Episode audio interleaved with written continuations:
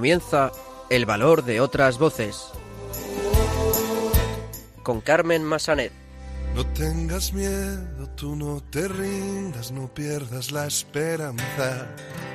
No tengas miedo, yo estoy contigo en lo que venga y nada puede ni podrá el desconsuelo, retando a la esperanza, anda, levántate y anda.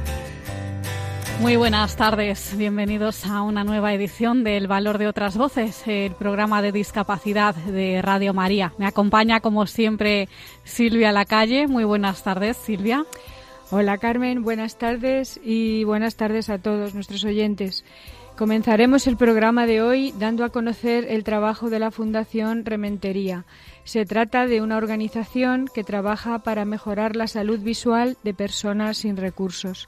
Entre otros proyectos, realiza dos expediciones al año a Senegal para operar de cataratas y ofrecer otros tratamientos a los habitantes de la zona. Hablaremos con Elías Fernández Montero, el coordinador de la nueva comunidad de CECO, la Asociación de Ciegos Españoles Católicos, que recientemente se ha formado en Asturias. Conoceremos un poco más a Elías y hablaremos de los proyectos que se van a realizar desde esta nueva comunidad. Los locutores de Radio Roncali, emisora de la Fundación Juan 23 Roncali, nos traerán las últimas noticias sobre discapacidad. Y finalmente escucharemos el testimonio de Francisco Forte, él perdió la vista cuando tenía 18 años, pero con su esfuerzo logró salir adelante y tuvo una importante trayectoria en distintos puestos directivos de la ONCE. Hoy nos contará su experiencia personal. Comenzamos. No tengas miedo,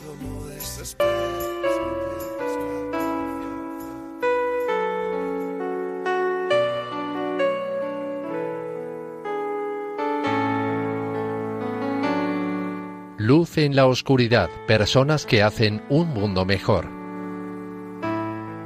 Bueno, pues uh, creo que ha venido al pelo hoy el título de esta sección. Como decíamos en el sumario, vamos a conocer el trabajo de la Fundación Rementería, una organización que trabaja para mejorar la salud visual de personas sin recursos. Como decíamos, hacen dos expediciones al año a Senegal para operar de cataratas y ofrecer otros tratamientos pues a los habitantes de la zona son operaciones muy sencillas, pero que en países como Senegal son difíciles de conseguir. Y para conocer más sobre estas expediciones, tenemos con nosotros a Mariluz Capelo, presidenta de la Fundación Rementería. Muy buenas tardes, Mariluz. Hola, muy buenas tardes. Pues muy buenas tardes, Mariluz. ¿Cómo y cuándo nace la Fundación Rementería? Pues la Fundación Rementería nace en junio del año 2011 y es el resultado de una ilusión muy grande que tenía el fundador el doctor Laureano Álvarez Rementería, mi marido, de devolver a la sociedad parte de lo que él había recibido en la vida. Él decía que se consideraba un hombre muy afortunado, que sentía que la vida le había dado mucho y eh, tenía la necesidad de devolver a la sociedad eh, pues parte de lo que él había recibido y sobre todo tenía la necesidad de hacer más cosas por los demás. Entonces la única manera que veía posible era haciendo lo que él mejor sabía hacer, que era operar. Y entonces así nació con la ayuda. Nosotros habíamos viajado mucho con otras organizaciones y con otras fundaciones a varios países de, de África. Habíamos estado en Argel, habíamos estado en Tanzania y siempre íbamos invitados y nosotros queríamos eh, tener un sitio nuestro, tener una zona donde poder montar un nuestro quirófano, donde poder tener una infraestructura eh, como en un hospital, poder montar todo lo que nosotros necesitamos para operar y así poder dar continuidad y estabilidad al proyecto. No solamente se trata de operar, sino también de tener un poco el seguimiento de esos pacientes. Entonces eh, decidimos constituir la Fundación Rementería con el apoyo de un conjunto de patronos que habían sido muy cercanos al doctor Rementería y a la familia y eh, comenzamos sobre todo porque una de las patronas, que es la doctora Sevilla, que es una pediatra, también tenía la necesidad de hacer algo por los niños. Entonces me pidió ayuda y dijimos, bueno, pues vamos a investigar a ver dónde podemos ir y dimos con una monjita, que es un fenómeno, que es la, que es la, ahora es la superiora de la orden, están en, en Shanghái que es un poblado que hay a una hora y pico de Dakar. Ella lleva allí 35 años, ha montado una misión y tenía un dispensario en el que se podían ver a los niños. Entonces nos fuimos las dos para hacer una investigación y para ver si podíamos montar allí pues nuestro refugio. Eh, vimos que era muy complicado porque no había casi de nada. Era una habitación que tenía nada más que cuatro paredes, eh, no había ni luz eléctrica, con lo cual era muy complicado. Pero ella, que es una luchadora eh, y no quería dejarnos ir, dijo, no os preocupéis que yo os voy a llevar a Tíes, que es otra localidad también cerca de Dakar, eh, que allí hay un hospital de los hermanos de San Juan de Dios que tienen quirófanos y seguramente os van a coger. Y allí que nos fuimos a ver al director del hospital, nos enseñó todo el hospital, nos enseñó un cuarto donde podíamos adaptar un quirófano para nosotros. De hecho, él estaba muy contento porque decía, pero si tenéis hasta un microscopio aquí, o sea que no tenéis ni que traerlo. Y nosotras muy contentas le hicimos muchas fotos al microscopio y cuando volvimos a Madrid le digo a mi marido, fíjate qué fenomenal, hemos encontrado un sitio que tienes hasta microscopio, no hay que llevarlo. Y él miró las fotos muy serio y dijo, pues me extraña que pueda operar con esto porque esto es de otorrino. bueno, pues nada. Pero bueno, hicimos todo lo posible, hablamos con los hermanos de San Juan de Dios, que nos han facilitado, aquí ya en España, en Madrid, que nos han facilitado mucho, mandamos un contenedor con todo lo más grande que nosotros necesitamos y allí que estamos desde entonces. Desde entonces estáis ahí, ¿no? Bueno, pues cuéntanos eh, sobre estas expediciones. ¿Cada cuánto tiempo viajáis? ¿Cuánto tiempo permanecéis en la localidad? calidad? ¿En, qué consisten los tratamientos que ofrecéis? Pues mira, normalmente eh, hasta ahora venimos realizando dos expediciones al año. Una más o menos en octubre-noviembre y otras en mayo o abril, dependiendo un poco de las fechas que nos vengan bien para la clínica. Eh, estas expediciones eh, normalmente vamos de unas 9-10 personas Van dos cirujanos, van dos optometristas, va personal auxiliar, llevamos también un logista que es el que nos prepara todas las expediciones y eh, hay un dato que me gustaría mucho compartir con vosotros, que la ceguera es la principal causa, la digo, las cataratas, es la principal causa de ceguera en África, eh, sobre todo producida por el sol que hay tan enorme, eh, pero no solamente hay en las personas mayores, también hay cataratas en niños, que también operamos a niños. Hay muchas cataratas traumáticas y otras que son de congénitas, de nacimiento. Entonces, pues eh, nos gusta decir mucho una frase que nos la dijo el director del hospital, que es que estamos devolviendo la luz a tíes, porque estamos operando cada expedición que vamos, que dura más o menos una semana. Nos vamos el sábado, partimos de Madrid el sábado, el domingo nos dedicamos a montar el quirófano porque tenemos que montarlo entero. Llevamos 18 mm, maletas llenas de material, eh, de aparatos como el faco con el que se operan los ojos, que es un hemos comprado un faco portátil, es un muy delicado, entonces lo tenemos que llevar siempre con nosotros, pero bueno, allí nos tienen el microscopio, nos tienen una camilla, en fin, y tardamos el domingo entero lo empleamos en, en montar el quirófano. Y ya el lunes empezamos con las cirugías, primero viendo los pacientes que un sanitario que tienen ellos allí, que es un hace las veces de oftalmólogo, nos ha cogido unos cuantos pacientes, ha hecho una preselección, entonces los médicos nuestros el lunes por la mañana se dedican a mirarlos y los van mandando para el quirófano. Y así comenzamos hasta el sábado. Y ya el sábado empezamos a, recoger. A recoger. Y la acogida por parte de los habitantes de Ties, como es? ¿Suele ser buena? Buena no, es extraordinaria. extraordinaria. Es extraordinaria. Nos hace muchísima ilusión cómo nos reciben con los brazos abiertos. Eh, no solamente todos los pacientes, que tenemos mm, en un pasillo cantidad de pacientes esperando, sino también por el personal del hospital que nos acoge con los brazos abiertos, nos facilita la vida, nos dejan las llaves, nos tratan maravillosamente. Y este empleado que os he hablado, el sanitario, tienen una furgonetita que le llaman oftalbus y antes de que vayamos nosotros van por los poblados eh, cogiendo pacientes, que es los que él va haciendo la selección. Ah.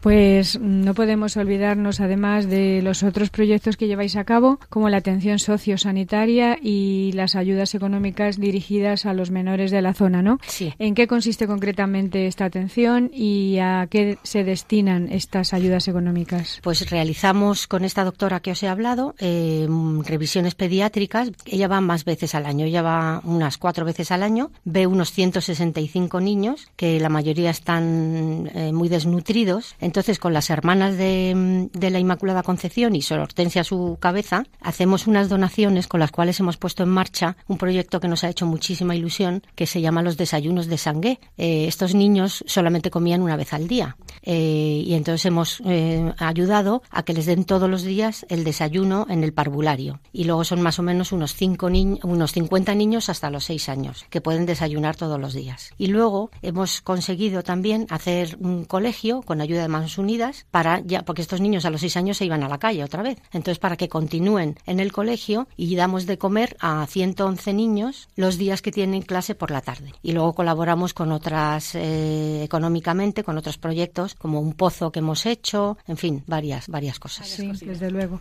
Eh, y durante estas expediciones, eh, Mariluz, ¿hay alguna anécdota o momento que te haya emocionado más que otros o que siempre vayas a recordar? A lo mejor hay muchos, hay tantos, pero alguno hay tantos. Hay tantos, hay tantos. ¿Algunos? Pues mira, sí, algunos sí. Eh, tenemos sobre todo la experiencia muy buena de ellos siempre, los cirujanos siempre les tapan el ojo, les tapan el ojo después de la cirugía, entonces para evitar infecciones. Entonces al día siguiente les mandan temprano que vengan a la, a la consulta para les destaparles el ojo y ya empiezan a echarle las gotas. Entonces cuando les destapan el ojo y ven a los cirujanos, pues se ponen a aplaudir. Y cuando pasan por el pasillo los doctores, se ponen a, aplaudir como locos. Después también tenemos una experiencia muy bonita con una, esa me llamó mucho la atención porque era de, venía del poblado de Sangué, que era una, una anciana, bueno, no es tan anciana, pero allí parece muy anciana, con unas cataratas que no veía absolutamente nada. Ella mm, se ganaba la vida vendiendo cacahuetes y a la vez criaba a tres nietos suyos porque su hija iba a trabajar a Dakar.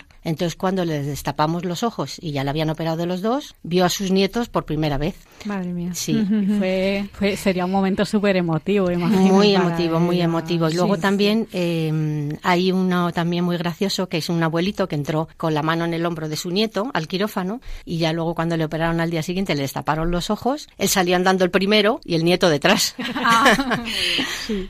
y, y, el personal médico que, que acude con vos, contigo, con vosotros a las expediciones, ¿está formado solamente por voluntarios o hay médicos en plantilla? Mm, sí, de momento eh, nosotros tiramos de todo el personal de la clínica. Todos eh, quieren participar activamente en las expediciones. Ayudan tanto en la preparación de la expedición, en la clínica, eh, montando todo el equipo, consiguiendo las cosas, y luego hay una lista de espera por orden de antigüedad porque todos quieren venir. Entonces, según esa lista, vamos tirando del personal, de los médicos, de los ópticos, del personal auxiliar. O sea que de momento no tenemos, no hemos considerado oportuno hasta que no terminemos con la lista de la, de la clínica. Eh, personalmente, mm, Mariluz, ¿qué te han aportado estos viajes? ¿Qué has aprendido tú? Pues mira, es tanto lo que aprendes, es tanto lo que aprendes. Para empezar, te das cuenta de eh, cómo es la vida del país de aprendes mucho a, ver mm, todo lo que nosotros tenemos, que vivimos fenomenal en España, que tenemos un acceso a la salud y a la medicina que no lo valoramos y que para esos países es un lujo. Y luego admiro mucho, eh, a pesar de todo lo que de todo lo que carecen, lo felices que son y se conforman con lo que tienen. Esto te hace pensar mucho en los valores. Sí, la verdad que sí. Eh, pues mm, para finalizar, nos vas a dar los datos de contacto de la Fundación Rementería, pues para aquellos oyentes pues que de alguna u otra forma pues quieran colaborar con vosotros. Pues sí. Bueno, se me ha olvidado deciros que también em, tenemos algunos casos de em, pacientes que hemos visto allí en, en Senegal, pero no teníamos los medios suficientes para poderlos operar, como es el caso de una niña de Madeleine, que era ciega, eh, tenía también un síndrome muy extraño que se llama el síndrome de Marfan y entonces los doctores consideraron que allí no podían hacerlo. Y entonces también nos traemos eh, con mucho esfuerzo, sobre todo por el papeleo y por todo lo que supone, nos los traemos a, España, les operamos y luego los, los devolvemos. También supone un esfuerzo económico, importante, importante. Es todo un bastante esfuerzo económico porque cada expedición nos sale por unos 30.000 euros. Así que, bueno, pues tenemos una página web que es fundacionrementería.es, en la que se puede seguir todas nuestras actividades y hacer eh, aportaciones económicas. Todo suma, por muy pequeñas que sean. Todo nos viene fenomenal. Y luego también se puede hacer transferencias directas o a través de PayPal. Y luego, el año pasado hicimos un libro muy emotivo, que es un libro homenaje a nuestro fundador, que también está a la venta, cuesta 25 euros y todo lo que se recauda es para la fundación. Así que hay un teléfono también al que se puede llamar, eh, que es el 91 308 3838 o escribir un mail a info arroba muy bien, nosotros luego lo recordamos al final del programa. Pues Mariluz Capelo, presidenta de la Fundación Rementería, muchísimas gracias de verdad por ayudarnos a difundir vuestro trabajo, que nos parece muy importante el trabajo que realizáis. Y maravilloso. Muchísimas gracias a Radio María y a vosotras por haberme invitado y poder participar en esto. Un abrazo. Gracias. Un abrazo y gracias.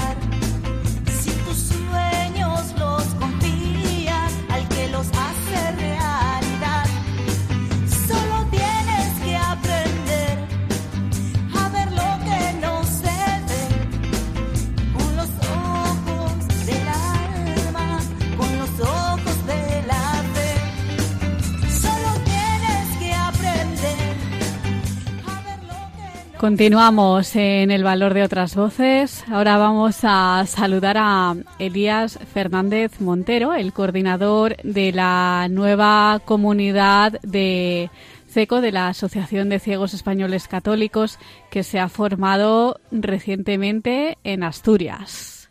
Vamos a conocer un poco más a Elías y vamos a hablar de los nuevos proyectos que se van a realizar desde la nueva comunidad de Asturias. Muy buenas tardes, Elías.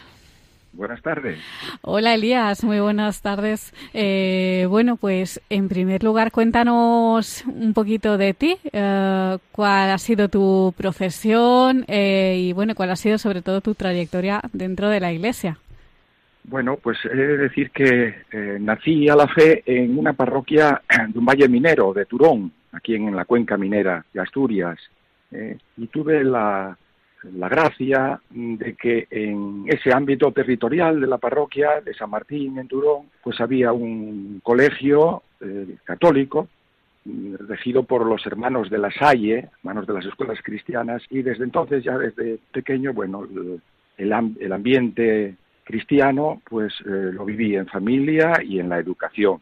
Y desde entonces, pues estoy vinculado a, como miembro activo a la parroquia eh, y a la iglesia aquí en Asturias. Es decir, que mm, ahora mismo estamos a punto de celebrar en nuestra diócesis pues eh, la celebración de la beatificación de los mártires del seminario, los jóvenes seminaristas muertos en la Revolución de Octubre en el 34 eh, y en el 36. También en Turón. Lo emitirá Radio María, por cierto.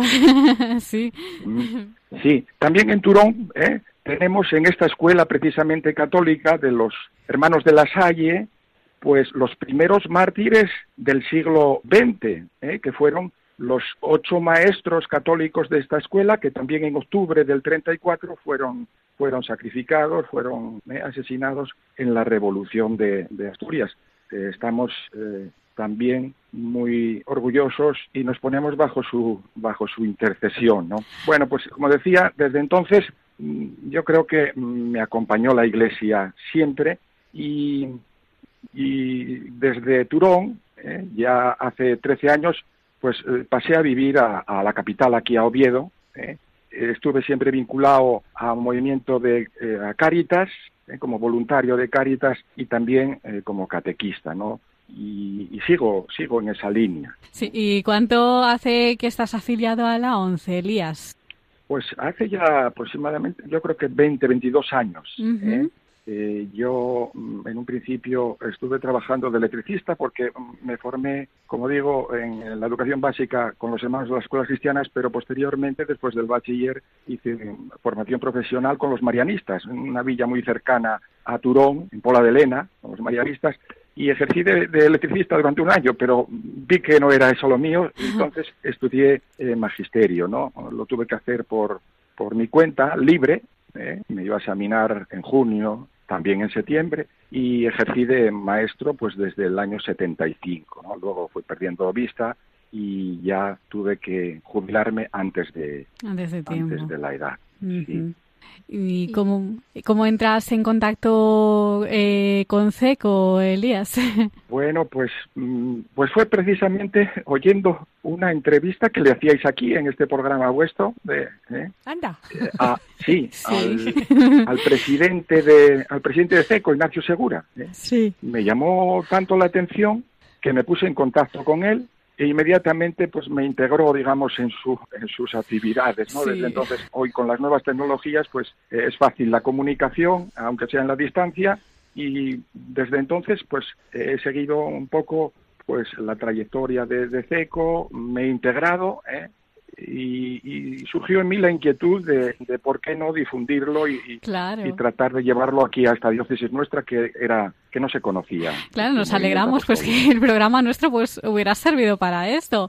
Eh, ah, pues, eh, pues, hace unas semanas, como tú bien dices, Ignacio Segura, el presidente de ECECO, visitó Asturias y tuvisteis dos encuentros, ¿no? Uno en Oviedo y otro en Gijón. ¿En qué consistieron estos encuentros?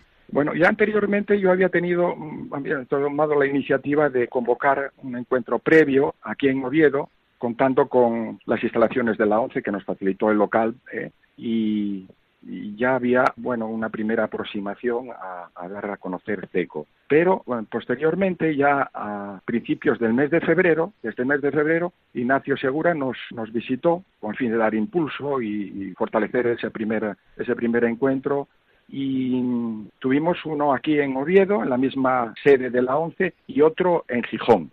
¿eh?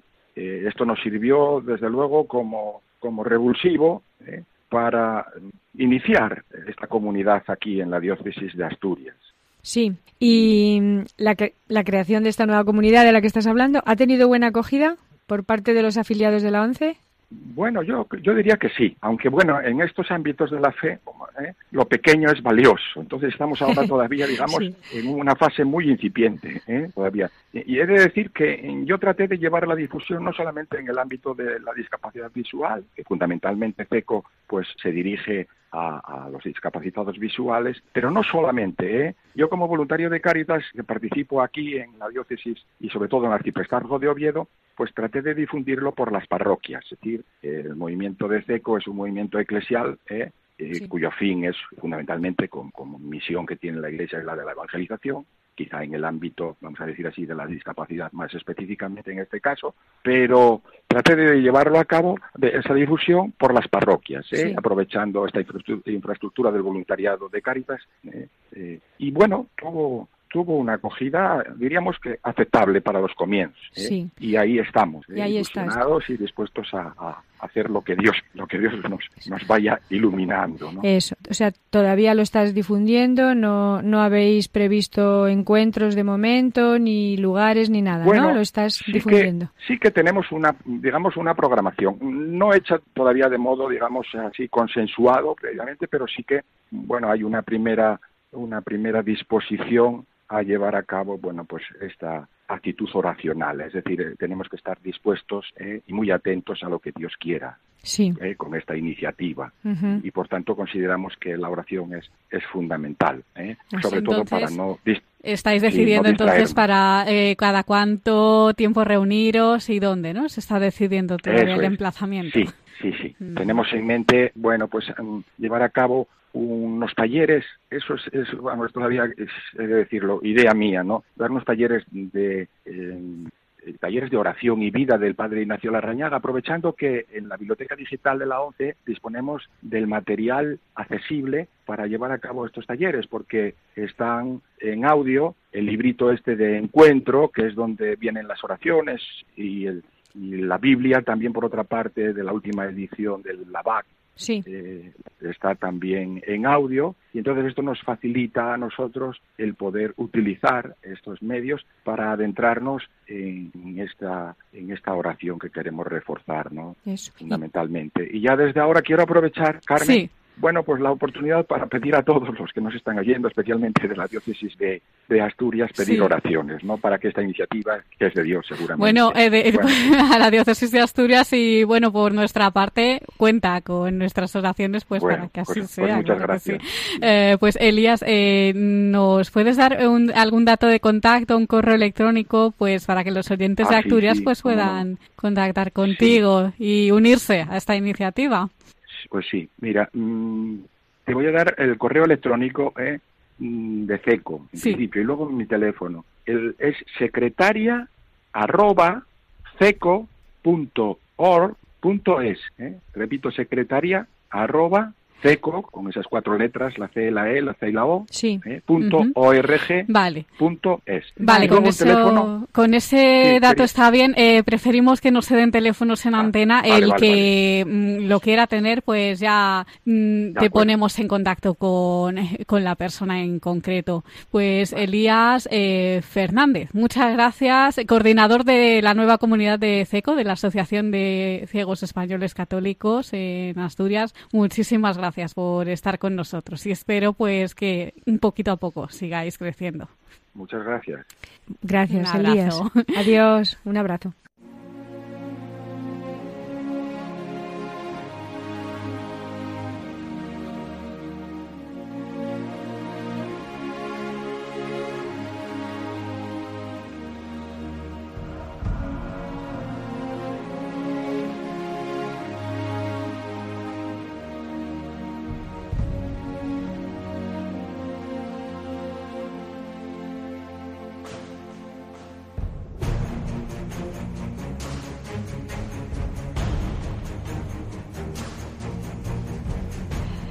Pues continuamos en el valor de otras voces y vamos ahora a escuchar las últimas noticias sobre discapacidad. Buenas tardes, queridos radioyentes del valor de otras voces. Ya estamos aquí un domingo más para contaros las noticias más relevantes del mundo de la discapacidad. Hoy me acompaña mi compañero David Soria. Buenas tardes, David. Gracias por estar un día más aquí con nosotros. Buenas tardes, Andrea, y gracias a todos los radioyentes que cada domingo siguen con nosotros la actualidad sobre discapacidad. Y ahora comenzamos con las noticias de esta última quincena. Más de 300 personas con discapacidad intelectual y psicosocial participaron el pasado domingo en Madrid en un simulacro electoral. Y es que se acercan las fechas electorales y este colectivo tendrá que hacerlo por primera vez. En este simulacro electoral se ha llevado a cabo la impresión del material electoral y de 500 ejemplares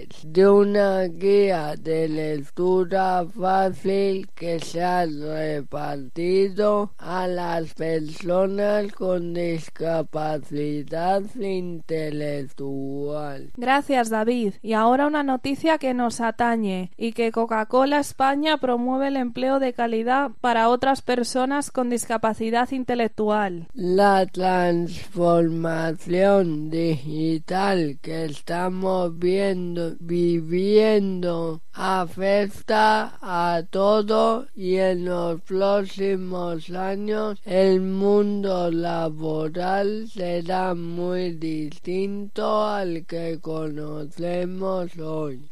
En este contexto, las personas con discapacidad intelectual, que tradicionalmente vienen desarrollando tareas manuales, se perfilan como uno de los colectivos más vulnerables en este proceso. El proyecto IDEA es una iniciativa puesta en marcha por Fundación Juan 23 Roncalli de la mano de un grupo de grandes empresas comprometidas con la diversidad entre las que se encuentra Coca-Cola en España.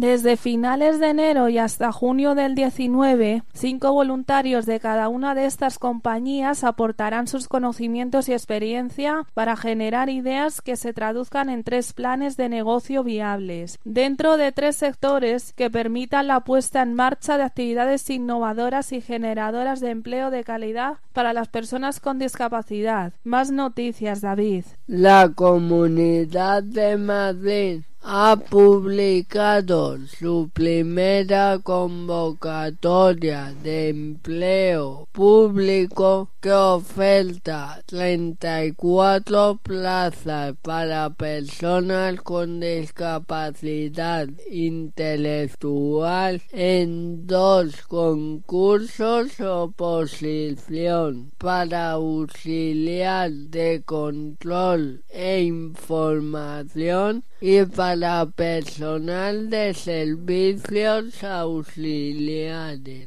Plena Inclusión Madrid colabora con la Comunidad de Madrid para facilitar el acceso a la información y trabaja en colaboración con la Dirección General de Función Pública para asesorar durante el proceso y adaptar los contenidos y temarios a través de su servicio Adapta. Además de esto, Plena Inclusión ha formado a un centenar de agentes de la Policía Municipal. El fin es proporcionarles pautas para una adecuada comunicación con el colectivo de personas con discapacidad intelectual o del desarrollo. Ahora queremos contaros otra noticia muy curiosa. Así es, Andrea. Y es que un padre y su hijo con discapacidad se gradúan juntos como agradecimiento por acompañarles siempre. Durante los cuatro años de carrera, Juan ha acompañado a clase día sí y día también a su hijo Juan José, que padece una grave discapacidad de nacimiento. Al principio se quedaba fuera del aula, pero con el paso del tiempo fueron los propios profesores quienes animaron a Juan a sentarse dentro junto a su hijo. Por ello, a todo el mundo le pareció maravilloso que Juan apareciese con ellos en la orla, ya que consideran que se ha sacado la carrera como el resto. No ha fallado ni un día a clase a ayudar a su hijo. Es sin duda una noticia preciosa. Ahora os queremos contar que una empresa vizcaína diseña un neopleno térmico para personas con discapacidad. La empresa vizcaína Celan, que diseña y fabrica trajes de neopreno para acuáticos, ha creado un traje diseñado específicamente para la rehabilitación acuática de personas con discapacidad o movilidad reducida, que se pone de manera sencilla y ofrece una conservación óptima del calor corporal. Según ha informado la empresa, la idea surgió ante la demanda de pedidos especiales de trajes para la rehabilitación en el agua de personas con algún tipo de lesión como parálisis en las piernas, uso de muletas y prótesis que implicaba adaptar los neoplenos en cada caso. Y ahora el programa de hipoterapia para niños con discapacidad cumple 19 años. Los almerienses con discapacidad psíquica o física pueden participar en el programa de hipoterapia promovido por el patronato municipal de deportes que realiza la escuela italiana de arte ecuestre y lleva en funcionamiento desde 1999. La actividad cumple 19 años dedicándose a los niños con discapacidad. Este programa se caracteriza por aplicar terapias a través de los caballos, con beneficios a la movilidad y autoconfianza de los usuarios. La hipoterapia ayuda a fomentar el desarrollo motor, cognitivo y emotivo de pacientes con diversas disfunciones. El Ayuntamiento de Almería es el primer y único consistorio que puso en marcha un programa de hipoterapia en toda España. En cada visita, 10 usuarios disfrutan en cada sesión de montar en silla especialmente útil para el desarrollo locomotor, muscular y de coordinación psicomotriz. Muchas gracias, David. Todos tenemos los mismos derechos y como es el lema de nuestra fundación, todos somos Juan. Hola, soy Juan. Hola, soy Juan. Yo también soy Juan. Y yo. Todos somos Juan. En Fundación Juan 23 Roncali trabajamos con mucha pasión preparando a las personas con discapacidad intelectual para el mundo laboral. Hola, yo soy Juan. ¿Trabajamos? Muchas gracias a todos por escucharnos. Os esperamos dentro de 15 días aquí, en El Valor de otras Voces. ¡Hasta pronto!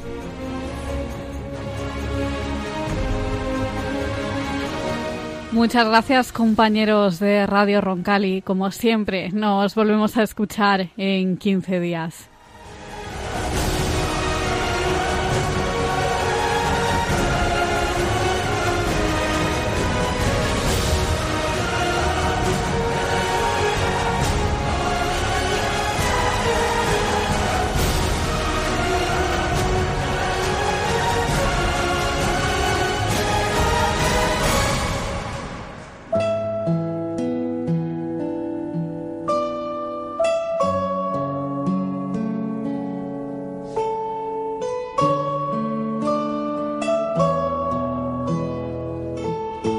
Testimonio.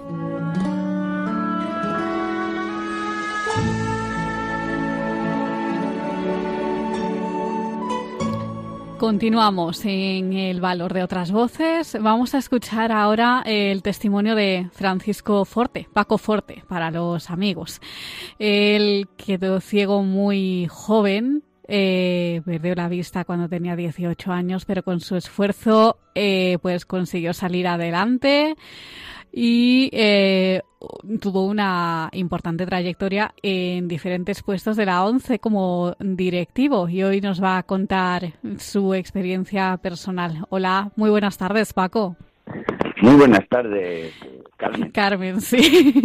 Y Silvia, que está por aquí también, mi compañera, que ahora también te pues, preguntará. Pues buenas tardes a las dos. Buenas tardes.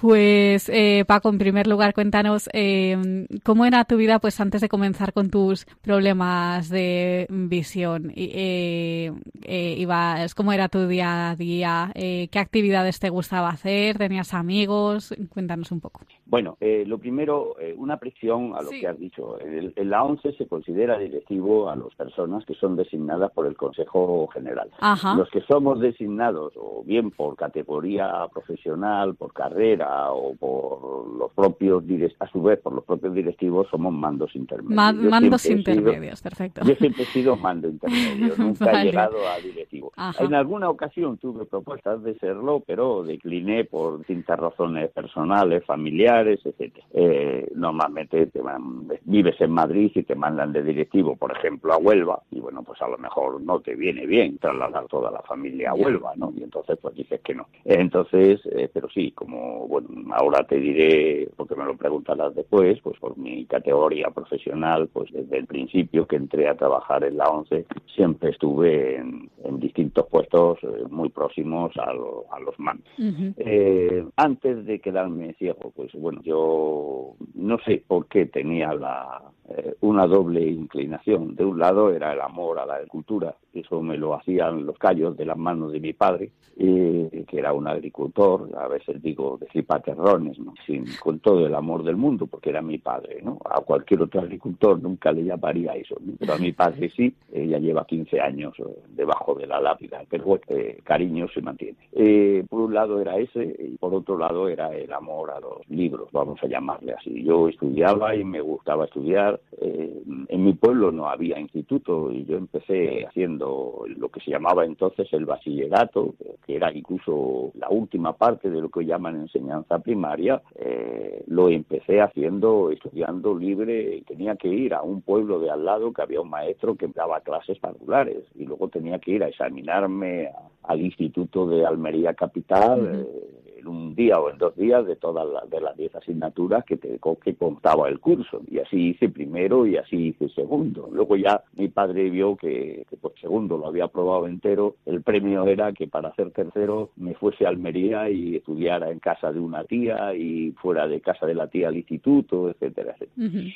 Por cierto, a mi tía le tengo que dar recuerdos, si me lo permite, porque primero se llama María, es muy posible que esté echando ah, Esta, esta, emisora y se llama María y es muy mayor ya, pero la quiero mucho, aunque solo fuera por esos años que, me tuvo en su casa como si fuera uno más de sus cuatro hijos. Pues esos saludos quedan ahí. Y bueno, eh, eh, ¿fue en esos momentos, Paco, que comienzas con los problemas de visión o pues, cómo Sí, ya tuve, ya tuve haciendo cuarto, quinto de bachiller, eh, ya tuve algún problemilla, porque ya llevaba yo unas gafas bastante gordas, eh, de, cristal bastante gordo, eso que los niños llamábamos culos de vaso, y era un poquito pues el, el patito feo de la clase, porque pues todos los niños, para todos mis compañeros pues era el, el patito feo, ¿no? Porque llevaba las gafas de culo de vaso. Eso sí, eh, luego pues eh, no voy a decir que fuera envidia, ¿no? Sana envidia.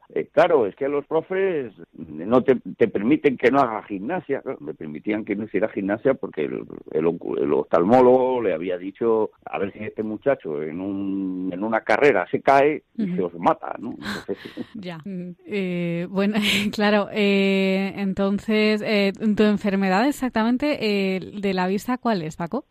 yo tenía lo que se llamaba, lo que hoy se llama miopía magna. Entonces, esa miopía magna, ya que acabó degenerando incluso en, en lo que eran formación de cataratas muy primarias, que hoy le llaman congénitas, entonces no las llamaban así, y probablemente, pero eso se sabe hoy, entonces no se sabía, tenía una cosa que se llama el vitrio, vitrio cristalizante, o sea, el vitrio tendía a solidificarse y esa solidificación de todo líquido requiere que el sólido ocupa menos. Entonces, si el líquido se solidificaba, el vitrio tendría a tirar de la retina y a defenderla. Eso hacía que la retina se inflamase, porque lógicamente la retina quiere estar en su sitio, no quiere estar donde el vitrio le diga. Y entre ellos dos se peleaban. Y eso pues hizo que a partir de los 18 años, ya con casi el bachiller entero terminado, pues me tuvieran que someter a siete operaciones. Y ahí fue donde ya, bueno, pues incluso en mi familia se planteaban que, bueno, pues que dejara los estudios porque estudiar me podía perjudicar y yo dije que bueno que si no con con lápiz fino con lápiz gordo con rotulador tomando mis apuntes y con radio cassette grabándome las lecciones. Pero yo insistí en seguir estudiando y hacer mi carrera. Te iba a preguntar hablando eh, eh, sí quería preguntarte que has mencionado a la familia cómo asumes el diagnóstico cuando te dicen que ya no vas a volver a ver y cómo lo asumen en tu casa tu familia pues, pues cada uno de una manera distinta. Eh, desde quien no se lo quería creer y ponía velas todas las noches a la Virgen, en esa trial, en ese en esa terna podríamos tener a una hermana de madre, mi propia madre, mi abuela, o sea, su madre, que bueno, tenían todas las vírgenes del cielo, las tenían en, la casa poniéndole velas todos los días. Mi padre, que era un hombre bastante práctico y bueno, sabía que lo que tenía que hacer era pues eso, que salir adelante por mi cuenta con todas las dificultades que tenía. A más dificultades, pues más esfuerzo tenía que poner, pero en eso consistía el mérito, en poner los esfuerzos.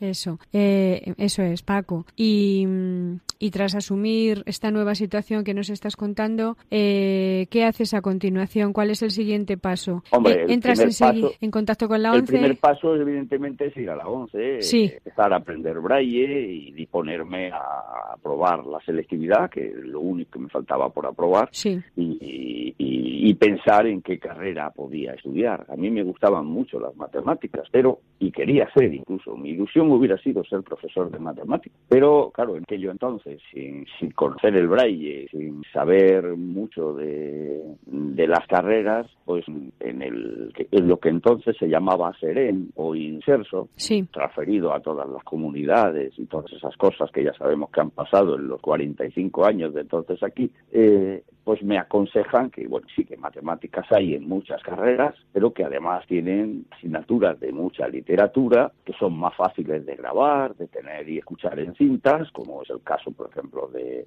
Yo derecho lo descartaba de entrada, no, no me gustaba derecho. Decía yo que eso de ser abogado para defender al que... Mm, al señor de la vaca y a su vez al, al señor que, que, le quita la leche, yo no lo, no lo terminaba de entender muy bien, ¿no? Y entonces abogado no quería. Ya. Pero, bueno, pues claro, tenía el, el, jefe de estudio del instituto me decía, Paco, tienes que ser realista. Yo te diría, con lo que te gustan las matemáticas, con lo que te gusta la ciencia, pero no te puedo aconsejar que seas geólogo. Cuando termines la carrera, ¿de que, cómo vas a trabajar? ¿Cómo te vas a ir tú al campo solo a buscar piedras? Y, y claro, eso pues me hacía poner los pies en el suelo. Digo, pues don Antonio, don Antonio Mendoza, no creo que me esté escuchando, pero por si acaso, ¿no? Pues muchas gracias, tiene usted sí. razón. ¿no? Eh, eh, efectivamente, no podía ser geólogo, había que asumir la realidad. ¿no? Y bueno, pues eso me llevó a decir, bueno, además un señor del Me dice que conoce un señor que en Valencia había estudiado economía y que eso sí lo había podido estudiar. Había varias asignaturas de matemáticas economía, porque hay modelos econométricos y hay de los de... Pero que, bueno, es una asignatura, dos, tres, una cada año. Como no me gustaban las matemáticas, se lo demostré al profesor de segundo de carrera, me tuvo que dar la, la matrícula cum laude en esa que daban, que daban solo cuatro o cinco matrículas de honor por asignatura, y, y, la de segundo, una de ellas me la tuvieron que dar a mí. Porque, Fíjate. ¿Estudiaste no economía entender. entonces? Economía. Sí, sí, sí. Economía. No se podía explicar que yo me pudiera, pudiera ver los puntos de discontinuidad de las funciones mejor que los que veía. Yo decía, no, no, el punto de, de discontinuidad de la, de la función está ahí, cuando X vale 7. Con perdón. Sí. Pues sí, cuando X valía 7 había un punto de discontinuidad. Mm. Y entonces, pues, pues, pues, me gané la matrícula en esa asignatura. En otras no, ¿eh? No, Pero no en esa sí. tener matrículas en todas. Pero en esa sí. Qué bien. Y todas las demás, pues las que eran más de literatura, con casos de lectura económica, pues, eh, pues me leí todos los libros de lectura económica de José Luis San Pedro, con todos los, Ajá. con todos los, los las tablas de, de- que había de, de datos de año a año y cantidades de económicas en millones de pesetas de lo que mm, yo qué sé, del valor de la agricultura, del valor de la industria metálica, del valor Mm, de la industria no sé qué, Paco, y había que eh, leérselo uno a uno. Claro, es que, y además, eh, cuando tú estudiabas no existían las tecnologías que hay ahora, pues para que las personas Es que ciegas claro, si yo, mm, si yo ahora tuviera incluso con los últimos programas que ha hecho la ONCE para poder ver las tablas y, la- y las incluso la tabla periódica con los subíndices y los superíndices que llevan los, los símbolos de las eh, de los componentes químicos, pues hasta se puede estudiar química. Otra Sí. cosa es que en el laboratorio seas capaz de hacer un experimento y no le eches eh, lejía al- Bueno, al amoníaco eso ya y es montes la de Dios historia. escrito, ¿no? Eh, Pero en principio lo que es estudiar se puede estudiar, ¿no? Pero gracias a las nuevas tecnologías. Claro, ¿y cómo, cómo te las arreglabas tú cuando no estaban estas tecnologías? Pues entonces no había más remedio que hacerme resúmenes en braille, que eso me los hacía yo, con pauta y punzón o con la Perkin, de los, de los apuntes que algunos compañeros que tomaban apuntes en clase me leían en la, en la grabadora, en un, en un cassette de aquellos entonces, que las cintas que más ocupaban eran 90 minutos, y aquellas cintas que luego además tenía que, había que tener un cuidado con ellas, porque si se rompían se te partía la, eh, la cintita y, te quedabas sin los apuntes. sí, se había que tener un cuidado tremendo, Y los libros más grandes, pues eh, normalmente eh, estamos en febrero, no, un poquito más adelante. En abril yo ya estaba visitando a los profesores del año que viene y le estaba diciendo qué libros me tengo que leer el año que viene cuando tenga que aprobar su asignatura. Eh, los más gordos, los que sean más libros de literatura y esos los mandaba a la ONCE y por aquello entonces la ONCE los grababa pero había que mandárselo con mucho tiempo. Entonces, para tenerlos en octubre, cuando empezaba el curso, había que mandarle el libro como muy tarde, en mayo. ¿Tu trayectoria en la ONCE cuál ha sido, Paco? ¿Perdón? Eh, tu trayectoria dentro de la ONCE, ¿cuál ha sido? ¿Qué puestos pues has ocupado? Pues empecé de director de la agencia de, Elche, entonces se llamaba Delegaciones Locales. Elche era de las cuatro agencias más grandes de España y cuando por, por orden de, de, la, de la dirección me piden que me presente a las oposiciones que dan acceso a ser directores de agencia, jefes administrativos, eh, pues eh, me asignan la agencia de Digo me piden porque yo en realidad eh, había echado dos, dos solicitudes de dos trabajos, dos oposiciones. Una era para el Banco de España, que eso no lo sabe ni el Banco de España, y me respondieron que no me permitían examinarme, puesto que yo ya les había dicho que tenían que dejar hacer el examen en Braille, que ellos no sabían Braille y no y además que cómo iba a trabajar después. Les contesté que con una secretaria que apuntara lo que yo dijera, que además yo sabía escribir a máquina sin... Claro, pero no lo veían muy viable, ¿no? Ningún problema. Pero ellos no lo veían viable. Y ya Cuatro fuiste años pues... después, cuando había, o cinco o seis años después, cuando había ordenadores, hubiera sido perfectamente viable. Claro, pero entonces, fue no. ya a partir de ahí y, a la, que... y a la 11 le llegó una solicitud de una empresa que pedía economistas o abogados para ser interventores. Y yo eché esa solicitud. La empresa era una empresa de selección de personal y yo no sabía que en realidad esos economistas interventores o abogados interventores eran para la ONCE. Y entonces, claro, la empresa, al encontrarse con un señor ciego que le dice que quiere ser interventor o abogado interventor de, de esa, de una de esas plazas, eh, pues llamaron a personal de la ONCE y dice usted que tenemos aquí un señor que dice, que nos dice que es ciego, que si hace, le hacemos el examen el braille. Y entonces el jefe de personal de la ONCE cogió el expediente, me miró el expediente y se encuentra con que, claro, hasta resulta que me conocía, por, no sé por qué, pero conocía. Conocía a varios de los catedráticos que me habían dado clases en la Facultad de Valencia, que es donde yo hice la carrera, y entonces llama y pregunta y me busca y manda que me busquen para, para hablar conmigo y le dice, mira, preséntate a esta otra oposición porque eh, es mucho, te necesito aquí y como interventor, al fin y al cabo, uh-huh. tiene que estar controlando lo que hace el jefe y, hombre, pues si el jefe no ve y lo engañan, difícilmente lo vas Claro. a poder controlar tú si tú tampoco ves. Mejor preséntate para jefe que no para interventor. Y, entonces, entraste en... Tu primer puesto fue en Elche, entonces. Sí, estuve Mm. casi dos años por ¿Y allí. luego? cuando aprobé las oposiciones definitivas, me fui a parar a Almería porque es mi tierra y entonces pues yo, al tener ya la, la posibilidad de pedir, elegir plaza, porque a se me habían mandado porque ellos quisieron, no porque quisiera yo. Pero Almería, pues como ya tenía opción de pedir plaza porque había sacado el número 4 y podía elegir lo que yo quisiera, pues dije, pues me voy a mi tierra que tengo a mi familia por allí. Sí. ¿Cuánto tiempo estuviste allí entonces? pues, pues, pues siete, a ver, desde febrero a desde febrero a noviembre, al 1 de noviembre, pues no llegó a diez, no, nueve meses, no llegó a más. ¿Y en Madrid? Porque, Luego, eh, pues desde entonces, porque Desde entonces. cuando está- estando en Almería, bueno, por entonces había un problema, que era el tema de las rifas ilegales eh, que jugaban con el sorteo de la ONCE, se llamaba Prodecu, y, esto pues tenía una, una consecuencia bastante nefasta, tanto para los vendedores di- discapacitados, que se llamaban minusválidos, les llamábamos minusválidos, nos llamábamos válidos todos, eh, eh, entonces eh, pues ahí les estaban engañando, etcétera, etcétera, etcétera, y había un problema que había que tratar de ayudar a que esas personas pudieran trabajar dignamente, como lo hacíamos en la ONCE con las personas ciegas, y yo en Almería, pues casi que en colaboración con el que entonces era director, yo era el representante o el mando intermedio que llevaba el tema de la venta, eh, por decirlo así, cerramos Prodiecus porque todos los vendedores de Prodiecus, eh, personas con discapacidad, eh, acabaron viniéndose a, vender en la ONCE porque yo les ofrecía un contrato digno, con seguridad social, con todas las garantías que la ONCE daba, ha dado siempre y sigue dando, y, lógicamente pues, pues se venían y acabaron cerrando. En, en, Madrid tenían ese mismo problema, pero en vez de con los ciento y pico que yo había hecho en Almería, con, y como se enteraron de lo que había hecho en Almería, me dijeron, ah, que lo has hecho bien, pues a la casi ahora te vienes para Madrid y lo haces con A ver si tienes pantalón. Ah, para finalizar rapidísimamente, un mensaje pues de ánimo, de esperanza, lo que quieras, pues para esas personas que están en una situación similar a la tuya, para que no dejen de luchar por seguir adelante.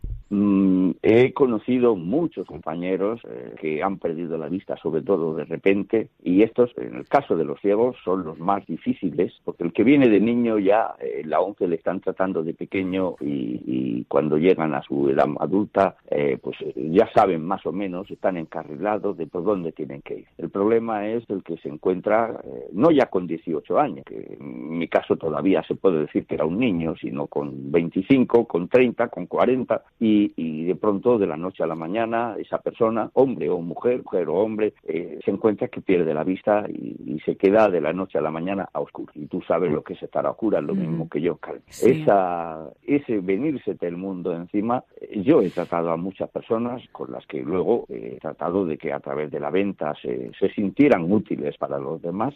y tienen que saber que en el mundo se, hay que ser útil para los demás, sobre todo si se es buena persona. Y siendo buena persona no falta ser ni muy inteligente ni tener una gran cara. Simplemente con ser buena persona se puede ser útil para los demás. Desde el vecino de arriba o el vecino de abajo, el de al lado de tu casa, el del portal de al lado o el de la acera de enfrente. Y sabiendo que puede ser útil a los demás, no hay que tener ningún miedo a salir a la calle. Si eres ciego tendrás que salir con el bastón blanco. No hay ningún problema más. ningún problema más. Eso, no hay que tener miedo, ¿verdad, Paco? Ninguno. Bueno, Paco Forte, muchísimas gracias. Y tenemos buenos profesionales, como hay en la ONCE, que te saben enseñar a hacer esas cosas. Pues muchas gracias, Paco, de verdad, por compartir tu testimonio personal. Seguro que has ayudado a muchas personas. Un abrazo muy fuerte, de verdad. Muchas gracias. Pues, gracias a vosotras por darme la oportunidad y como nos conocemos por otras cosas, Carmen, seguimos hablando. Un abrazo. Un abrazo. gracias, Paco, por tu testimonio. Gracias, Silvia. Adiós. Gracias.